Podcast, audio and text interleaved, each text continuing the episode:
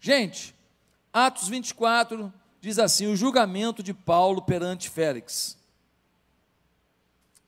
Cinco dias depois, o sumo sacerdote Ananias desceu a Cesareia com alguns dos líderes dos judeus e um advogado chamado Tértulo, os quais apresentaram ao governador suas acusações contra Paulo. Quando Paulo foi chamado, Tértulo apresentou sua causa a Félix. Temos desfrutado de um longo período de paz durante o teu governo, e o teu providente cuidado resultou em reformas nessa nação. Em tudo e em toda parte, excelentíssimo Félix, reconheceremos esses benefícios com profunda gratidão. Todavia, a fim de não tomar-te mais tempo, peço-te o favor de ouvir-nos apenas um pouco. Verificamos que este homem, Paulo, é um perturbador que promove tumultos entre os judeus, pelo mundo todo. Ele é o principal cabeça da seita dos nazarenos. E tentou até mesmo profanar o templo. Então o prendemos e quisemos julgá-lo segundo a nossa lei. Mas o comandante Lisias interveio e, com muita força, o arrebatou de nossas mãos e ordenou que os seus acusadores se apresentassem. Se tu mesmo o interrogares, poderás verificar a verdade a respeito de todas essas acusações que estamos fazendo contra ele. Os judeus confirmaram a acusação, garantindo que as afirmações eram verdadeiras. Quando o governador lhe deu sinal para que falasse, Paulo declarou: Sei que há muitos anos tem sido juiz nessa nação, por isso, de bom grado, faço minha defesa. Facilmente poderás verificar que há menos de 12 dias subi a Jerusalém para adorar a Deus. Meus acusadores não me encontraram discutindo com ninguém no templo, e nem incitando uma multidão nas sinagogas, ou em qualquer outro lugar da cidade. Nem tampouco podem provar-te as acusações que agora estão levantando contra mim. Confesso-te, porém, que adoro o Deus de nossos antepassados, como seguidor do caminho, a que chamam seita. Creio em tudo que concorda com a lei e no que está escrito nos profetas, e tenho em Deus a mesma esperança desses homens, de que haverá ressurreição tanto de justos como de injustos. Por isso, procuro sempre conservar a minha consciência limpa diante de Deus e dos homens. Queridos, a gente sofre por algumas decisões erradas. Há sofrimentos que têm a ver com escolhas da gente. A gente escolhe amizades que não vale a pena, a gente escolhe lideranças que não vale a pena, a gente toma rumo de vícios, a gente se envolve sexualmente com pessoas que não são cônjuges, a gente fala o que não deve, para quem não deve, na hora que não deve. E isso tudo traz consequências. Às vezes a gente investe o dinheiro numa coisa que traz um prejuízo. Às vezes você escolhe um sócio que te rouba tudo.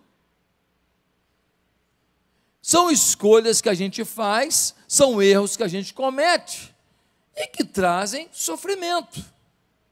Porém, e quando a gente está vivendo em Deus? E quando a gente está buscando a Deus?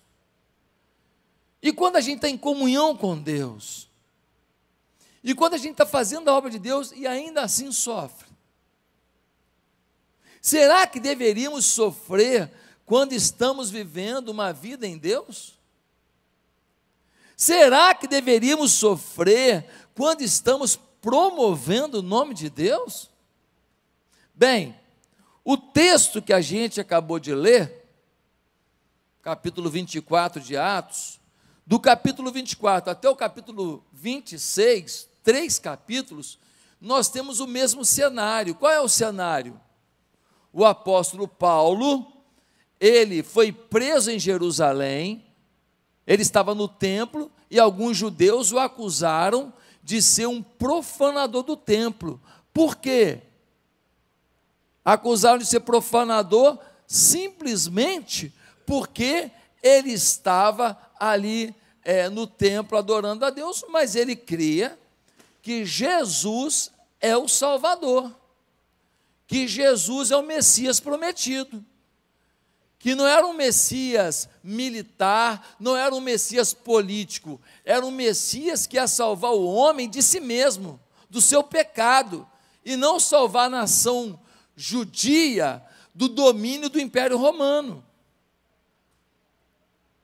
E Paulo estava ali no templo adorando a Deus, estava fazendo nada demais.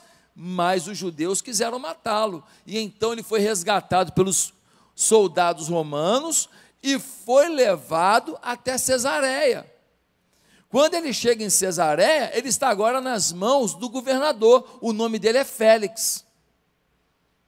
O Félix é o governador e agora vem um grupo de Jerusalém até Cesareia Marítima para poder fazer uma acusação contra Paulo, e Félix vai julgar se Paulo deve morrer, se deve ser preso, o que vai acontecer com ele.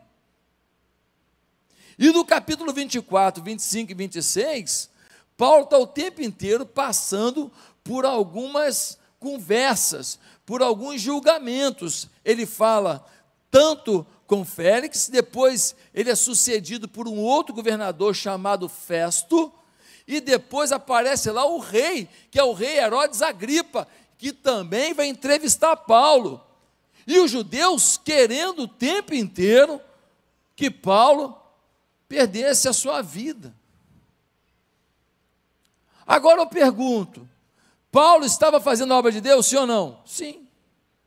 Paulo era homem de Deus, sim ou não? Sim. Paulo era um homem comprometido com Deus, sim ou não? Muito. Mas o capítulo 24 ao 26, ele está o tempo inteiro passando por sofrimentos. Já começa pelo fato de estar preso. Ele não está em liberdade, ele está aprisionado. E o texto revela vários sofrimentos que Paulo enfrenta. Quais são? Primeiro, acusações. No versículo 1, a gente lê: Cinco dias depois, o sumo sacerdote Ananias desceu a Cesareia com alguns dos líderes dos judeus e um advogado chamado Tértulo, os quais apresentaram ao governador suas acusações contra Paulo. Hoje, nós somos acusados. Se você for cristão mesmo, vão te acusar. Se ninguém te acusa de nada, legal, cristão tu não é. Então, um cara maneiro, tu é uma menina legal você é uma pessoa do bem, cristão, crist, cristão, se você for, vão te acusar. E o Paulo está sendo acusado. O que é mais que o Paulo está passando? Preconceito. Olha o versículo 5.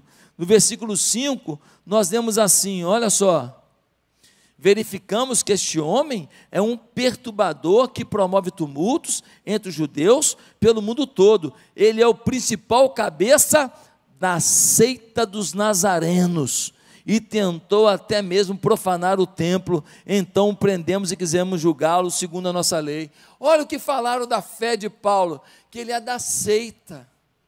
A seita é um diminutivo, a seita é algo prejudicado, a seita significa nem religião é, nem fé é, nem conceito é, nem filosofia é, nem pensamento é, uma seita.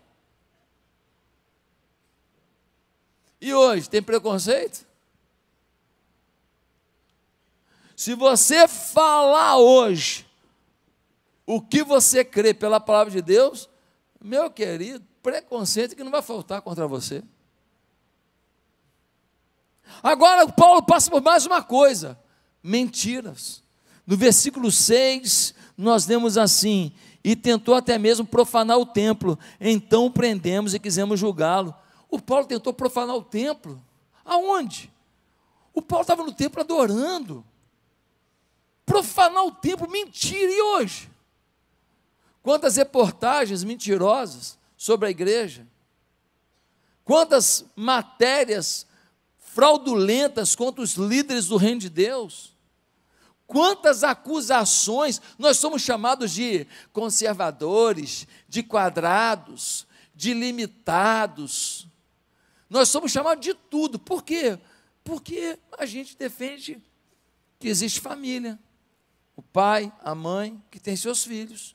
E os filhos que nascem é menino e é menina. Não tem mais nada no meio disso. E a gente houve um monte de acusação. Porque a gente segue o que a biologia mostra, o que a sociologia mostra e o que a Bíblia mostra. O que mais que acontece com Paulo? Injustiça. Versículo 26. Olha o versículo 26, gente, você não vai acreditar nisso aqui. O, o, o governador o Félix, toda hora chamava ele. O Félix quase foi governador do Rio de Janeiro. Olha isso ao mesmo tempo esperava que Paulo lhe oferecesse algum dinheiro, pelo que mandava buscá-lo frequentemente e conversava com ele. Gente, o governador lá queria uma cadeia. O governador pedia, queria propina. Se o Paulo tivesse pago, o Félix soltava o Paulo. Gente, a gente lê a Bíblia e fala assim: não, não é a Bíblia, não, é o jornal de hoje. Sim ou não? Fala, não, não, não, não, não. Ó, saiu no G1. A Bíblia é a palavra de Deus, ela é a revelação para o hoje. Só não entende isso quem não lê. Só não tem discernimento para o hoje quem não lê. O camarada chamava o Paulo, aí alguns falam assim: ó, oh, glória a Deus, ele está querendo se converter. Como nós somos bobinhos. Em época de campanha agora vai ter um monte de gente que vai, não vai ser mais pela legalização das drogas. Vai ter gente agora que não é mais a favor do aborto. Vai ter gente agora que não é mais é, a favor da ideologia de gênero. E aí vem crente trouxa acreditar naquilo que os caras defenderam a vida inteira. Vão mudar agora na época da campanha. E alguém acredita nesses idiotas? Ou nós que somos os idiotas?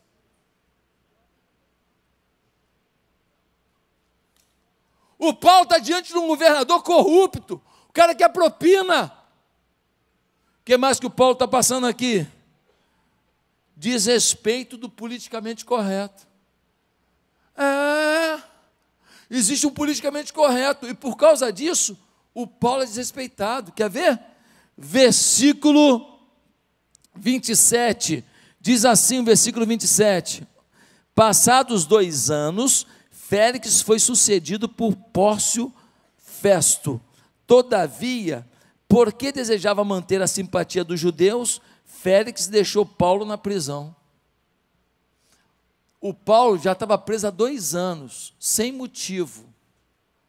Mas o politicamente correto era: não agrida os judeus, não faça nada, senão você vai ser cancelado. Senão os judeus vão parar de te seguir no Instagram. Senão os judeus vão fazer um monte de acusação na sua rede social. Senão os judeus vão te xingar. Senão vai ter matéria mentirosa em canais, em canais corruptos de jornalistas corruptos. E aí o que, que o Félix fez? O Félix manteve preso um homem injustamente, só para não ser cancelado para fazer o politicamente correto. Gente, a Bíblia é muito atual. Que mais que o Paulo sofre?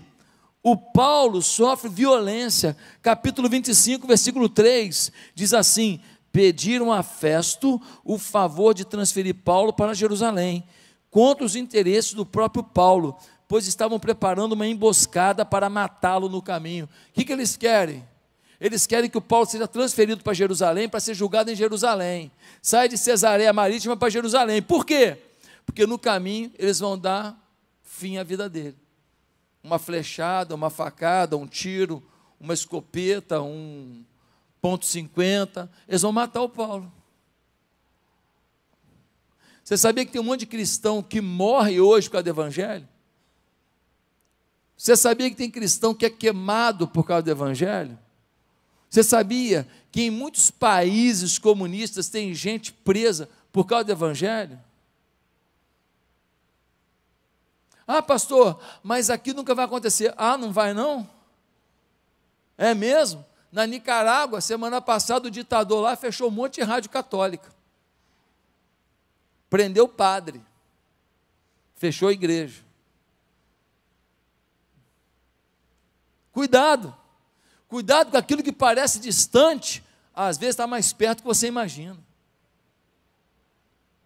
Ah, pastor, não gosto que falem de nada ligado à política e ao governo. Pois é, a gente não fala disso hoje, amanhã a gente não fala nem de Jesus, fica tranquilo.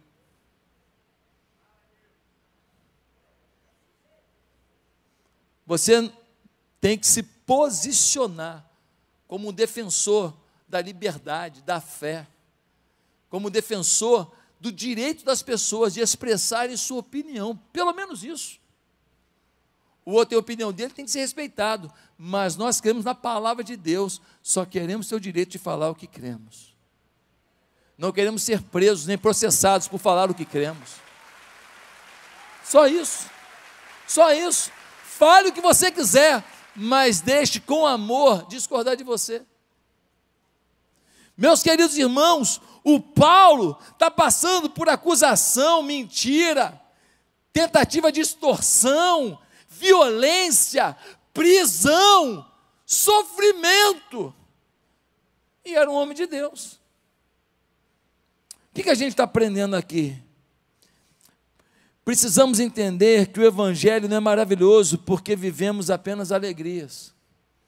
O sofrimento faz parte da vida do crente. O sofrimento faz parte da nossa vida. Queridos, o Espírito Santo trabalha a nossa alegria, mas ele também trabalha no nosso sofrimento. E talvez o Espírito Santo trabalhe muito mais no nosso sofrimento do que na nossa alegria. Se você está achando que descobriu uma fé, uma religião, que não vai ter sofrimento, você se enganou. Procura outro. Talvez um bom vinho do Porto te dê mais alegria num dia. Eu não bebo, odeio. Mas para quem gosta, talvez te dê mais alegria num dia do que a palavra de Deus. Porque muitas vezes viver a palavra de Deus significa renúncia. Significa ser acusado. A recompensa é certa, mas o momento não é agradável, não, irmão. A recompensa é certa, mas na hora, talvez uma festa, hoje, eu cheguei 20 para as 7, estava tocando aqui na, na Avenida das Américas uma música do quinto, ou do sexto, ou do sétimo dos infernos. Talvez do oitavo. Gente, ninguém reclama não disso. Meu Deus do céu, gente! A igreja, 20 minutos de louvor, tem que enfrentar a polícia vindo aqui de vez em quando. 20 para as 7 da manhã. E dum, dum, dum, Aqui, gente, eu acho que era lá no Rio Centro. Então é do décimo dos infernos, já. Gente, pelo amor de Deus, que que é isso, gente? Que mundo louco. Mas nós somos perseguidos. A perseguição faz parte.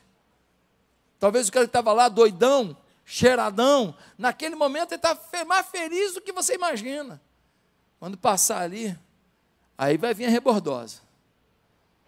Aí ele vai ver a realidade da vida dele. Ele vai ver que o efeito alucinógeno passa e a vida dele é uma desgraça. Queridos, três coisas pelo menos Paulo aprendeu nesse processo aqui do capítulo 24 ao 26. O que nós aprendemos sobre o que o Espírito Santo faz através do sofrimento do justo? Primeiro, o sofrimento nos ajuda a cumprir os planos de Deus em nossas vidas. O teu sofrimento tem a ver com o plano de Deus na tua vida. Ah, pastor, mas eu não gosto de sofrer. Pois é, nem eu. Nem eu, mas o sofrimento nos coloca também dentro de um plano de Deus. porque todas as coisas contribuem juntamente para o bem daqueles que amam a Deus. Meus irmãos, o Paulo, o Paulo estava lá preso, não estava? Mas ele pregou para o governador Félix, ele pregou para o governador Festo, ele pregou para o rei Agripa, ele estava pregando para as autoridades do reino. E Deus tinha um propósito nisso. Ele pregou para os soldados do reino. Ele pregou para várias lideranças do reino. Deus tinha esse papel na vida dele. Depois, para ele não ser transferido para Jerusalém, o que ele faz? Ele apela a César. Quando uma pessoa apelava a César, ele estava dizendo: Olha, eu não quero ser julgado nesse distrito, eu quero ser julgado pela corte romana. Então ele tinha que ser enviado agora para Roma. E Deus tinha um propósito nisso. Paulo foi para Roma e pregou para os soldados, e os soldados se convertiam, e, e os soldados eram enviados por todo o Império Romano. E os soldados iam transformados e convertidos. E Paulo também pôde pregar para as autoridades em Roma. E Paulo também ficou preso lá e pôde fazer escritos que abençoaram a igreja. Tudo estava dentro do processo, mas Paulo estava no sofrimento. O sofrimento de Paulo o levou a um propósito de Deus. Um jogador de futebol começou a ficar famoso, começou a ganhar dinheiro, começou a jogar em grandes clubes. Finalmente foi convocado para a seleção brasileira. Depois foi jogar no exterior, num grande clube da Itália. E ele se afastou de Deus. Ele se distanciou de Deus. De repente, no auge da carreira, uma doença chega no seu cérebro. E o diagnóstico foi: olha, você nunca mais vai poder jogar bola.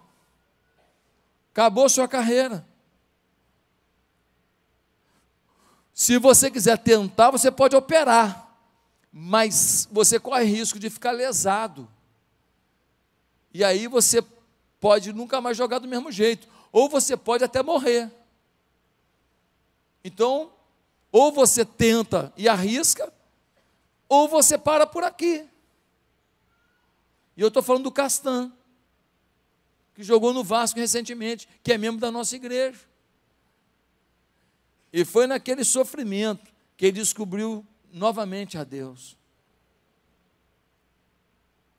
E ele começou a se recuperar, e se recuperar. E mesmo assim ele começou a se afastar de novo. E aí ele veio jogar no Vasco. E quando chegou aqui, ele conheceu a nossa igreja e Deus fez uma reviravolta na vida dele. E hoje ele é um dos líderes da nossa igreja lá em Alphaville, São Paulo. Se não fosse o sofrimento, ele diz, eu não descobriria o propósito de Deus na minha vida.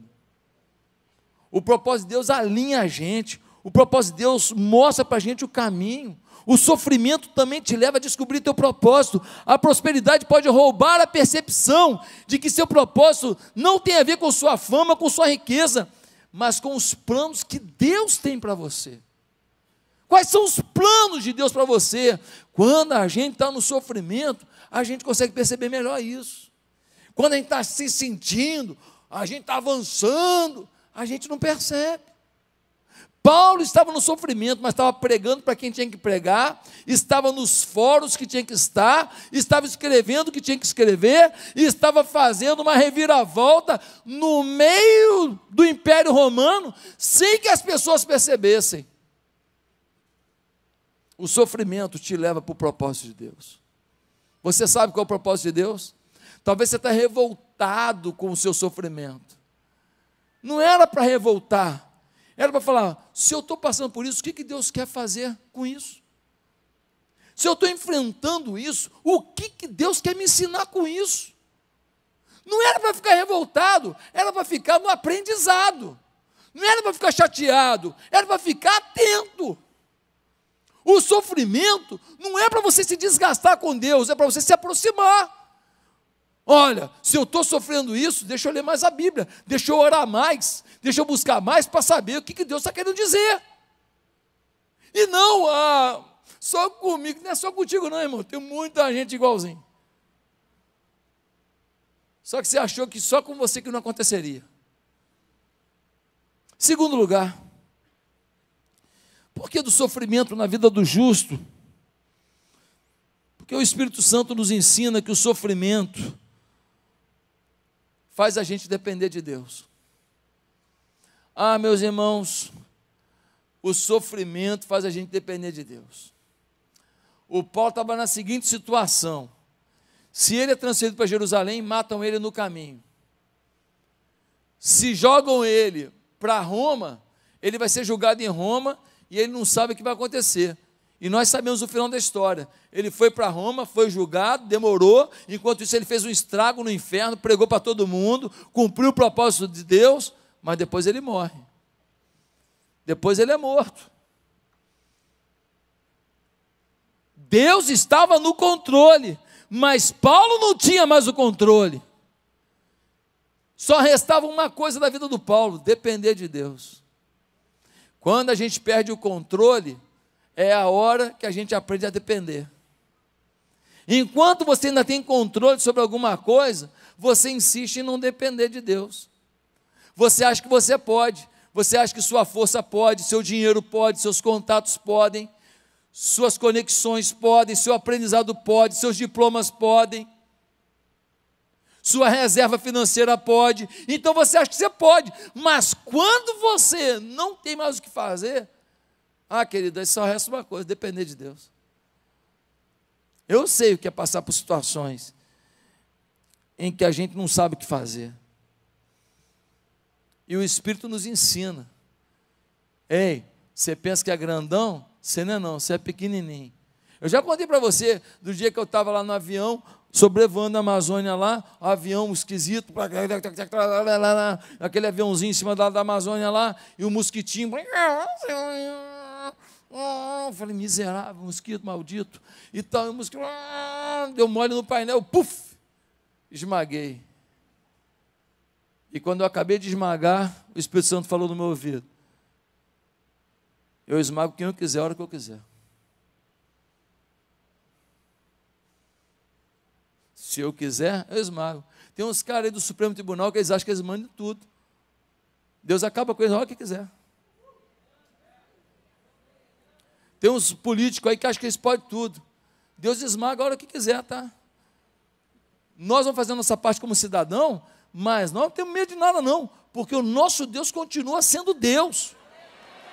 Se Ele quiser acabar com a festa, Ele acaba. Ele está no controle. Se ele agir, ele destrona quem ele quiser.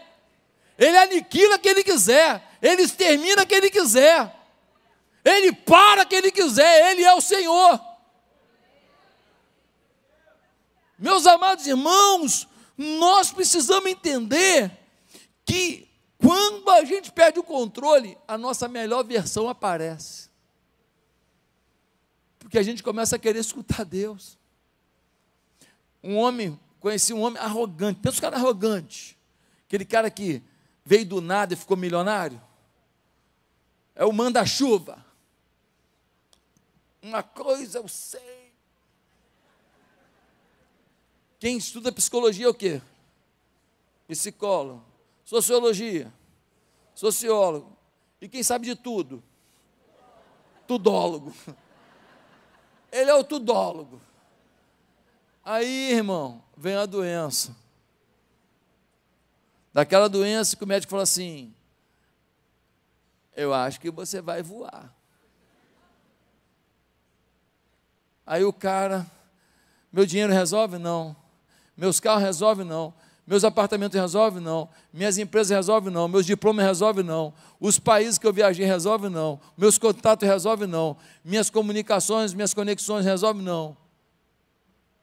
Aí o cara descobre que ele é pequeno, que grande é Deus. Sabe o que aconteceu com o camarada? Melhorou. Mudou de vida. Melhorou. Porque tem gente que é tão burro que nem nessa hora muda.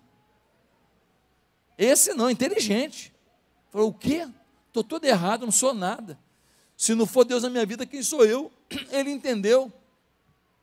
Antigamente você falava assim: ah, não, cara, vamos orar. Orar. Agora, pode orar por mim? Antigamente, vamos ler a Bíblia. Ah, a Bíblia, ah, pastor. Ah. Agora, o que, que Deus está falando? Melhorou, melhorou, mudou de vida, se tornou uma pessoa. Não vou falar o nome aqui para não queimar o filme também. Se tornou uma pessoa boa, legal, agradável, simpática, generosa, dá oferta, dá dízimo, quer ajudar os outros, se tornou um empresário melhor. Por quê? Porque no sofrimento Deus resgatou a vida dele. Ele agora é um campeão. Ele era um derrotado. Meus irmãos, que coisa maravilhosa saber que o sofrimento nos leva para o caminho certo. 2 Timóteo 3,12, Paulo diz: De fato, todas as pessoas que almejam viver piedosamente em Cristo Jesus serão perseguidas. Falou, ó, quer viver o Evangelho? Prepara o lombo. Prepara, vão te xingar, vão te montar, vão falar de você pelas costas. Sabe por quê? Que quando a pessoa, a pessoa às vezes ela fala uma bobagem, né, da igreja, de mim e tal, eu, mas deixa para lá, porque eu sei que o ser humano, ele depois se arrepende. Mas quando ele está com raiva, ele fala besteira demais. Quando ele está com raiva, ele fala muita bobagem. Eu sou ser humano também, então, então eu não fico me tocando nisso. Eu quero é ver a mudança da pessoa. Se tiver mudança, eu estou feliz da vida tiver mudança, eu quero nem saber por onde que foi, o que, que fez, o que, que falou. Ah, que se dane. Falaram de Jesus, chamaram Jesus de Beuzebu. Ah, sim ou não?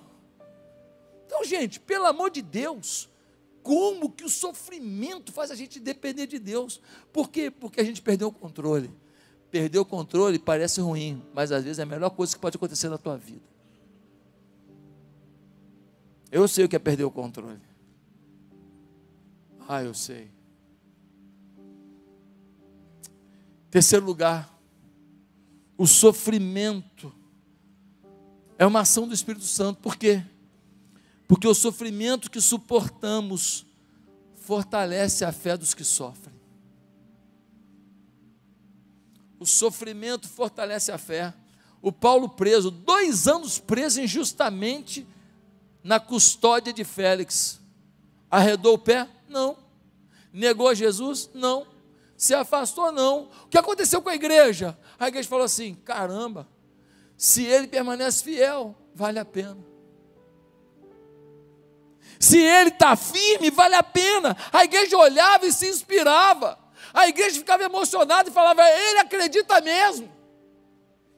Porque ele não titubeou, ele não voltou, ele continuou. Seminário não ensina a ser pastor, não, irmão. Seminário ensina teologia, ensina a arte da pregação. Que ensina a ser pastor é sofrimento. Quando a pessoa olha uma foto sua, num lugar bonito, ela te julga por uma foto, ela não sabe a história para chegar naquela foto. Ela te vê debaixo de uma cachoeira. É, na cachoeira. Não sabe as cachoeiras que você chorou. Para um dia estar debaixo de uma cachoeira. Que ensina a ser pastor? Seminário ensina não, meu filho. Mas sofrimento ensina. A se colocar no lugar do outro. A perdoar quem a maioria das pessoas não perdoaria a amar a gente que todo mundo odiou, a querer resgatar quem um dia te desprezou. Quando eu tive o câncer ano passado, muitos irmãos falaram, pastor, quando eu vi o senhor firme, pregando e tudo, mesmo enfrentando aquilo, pastor, aquilo me ajudou no meu câncer. Eu pensei, eu não queria ter passado por isso para te ensinar isso, não. Eu não queria, não, mas mas Deus quis. A tua fé alimenta a fé dos outros. Um outro casal, a mulher falou, pastor, a gente estava quase separando, agora nós estamos orando junto, porque a gente começou a orar junto pelo Senhor. Eu falei, pô, precisou de eu. precisando passar por isso para o teu casamento resolver. Faz parte. Quando Paulo estava firmado em Deus, as igrejas olhavam e falavam: rapaz, o cara leva a sério mesmo. Está aprisionado, sendo perseguido, açoitado, humilhado, e ele não volta atrás. Eu gosto de Atos 14, que Atos 14 eles começam a apedrejar Paulo. E quando você, você já tomou pedrada? Já brigou de guerra de mamona com, com tiradeira? Já brincou? Mas brincadeira legal, tranquila de criança. Né? Se bate no olho, fura o olho, negócio legal demais. Né? Com mamona. Quando achava um pé de mamona, era uma alegria na vida da gente. Ah, nossa, quantas pessoas vou acertar hoje, aleluia. É ou não é? Criança é um bicho bom, sabe? Né? Só pensa no bem. Eu? Então, caramba, criança é fogo, né, cara? Não é fácil não. O apóstolo Paulo, ele estava sendo apedrejado, apedrejado. Quando você vai tomar uma tiradeira, alguém te joga uma pedra, o que você faz? Você se protege. O Paulo diz o texto de Atos 14 que as pessoas que estavam apedrejando ele acharam que ele tinha morrido. O que isso está dizendo? Está dizendo que ele tomava pedrada e nem se defendia mais. Tomava uma pedrada, batia na cara, batia no olho, batia no nariz, batia na barriga, batia no queixo, e o Paulo tomando pedrada. Porque se ele estivesse se defendendo, que nem a gente, quando a gente fazia essas brincadeiras infantis, inofensivas, não iam achar que ele estava morto, mas acharam que ele estava morto. Pegaram ele, jogaram ele fora da cidade, achando que ele estava morto. Passou um tempinho, ele levantou. Sabe o que ele fez? Lê Atos 14, está precisando ler Bíblia, hein? Sabe o que ele fez? Voltou para a cidade. Quando a igreja fala, o cara tudo quebrado, tudo arrebentado, e, não, e volta para a cidade. Não foge da briga, não foge da luta. Meu Deus, ele acredita no que prega. A tua fé alimenta a fé dos outros. Quando o sofrimento vem, Deus está querendo edificar vidas através da tua vida. Ah, meus amados, quero terminar dizendo que Paulo aprendeu que o seu sofrimento colocava ele no propósito de Deus, que o seu sofrimento o ensinava a depender de Deus, e que o seu sofrimento, a forma como ele lidava com o sofrimento, fazia com que ele inspirasse outros a enfrentar também os seus sofrimentos. Hoje, Deus está te chamando para não titubear, para não desistir, para não se revoltar com o teu sofrimento, mas para aprender as lições que Deus quer te dar, para que você viva o teu propósito e você fortaleça a fé dos outros, pela sua sabedoria, pela sua resiliência, pela sua fé diante do teu sofrimento. Ah, meus amados, será que temos hoje aqui pessoas que vão transformar seus sofrimentos em ministério? seus sofrimentos em unção, seus sofrimentos em poder, seus sofrimentos em comunhão, seus sofrimentos em intimidade. Curve a sua cabeça nesse momento.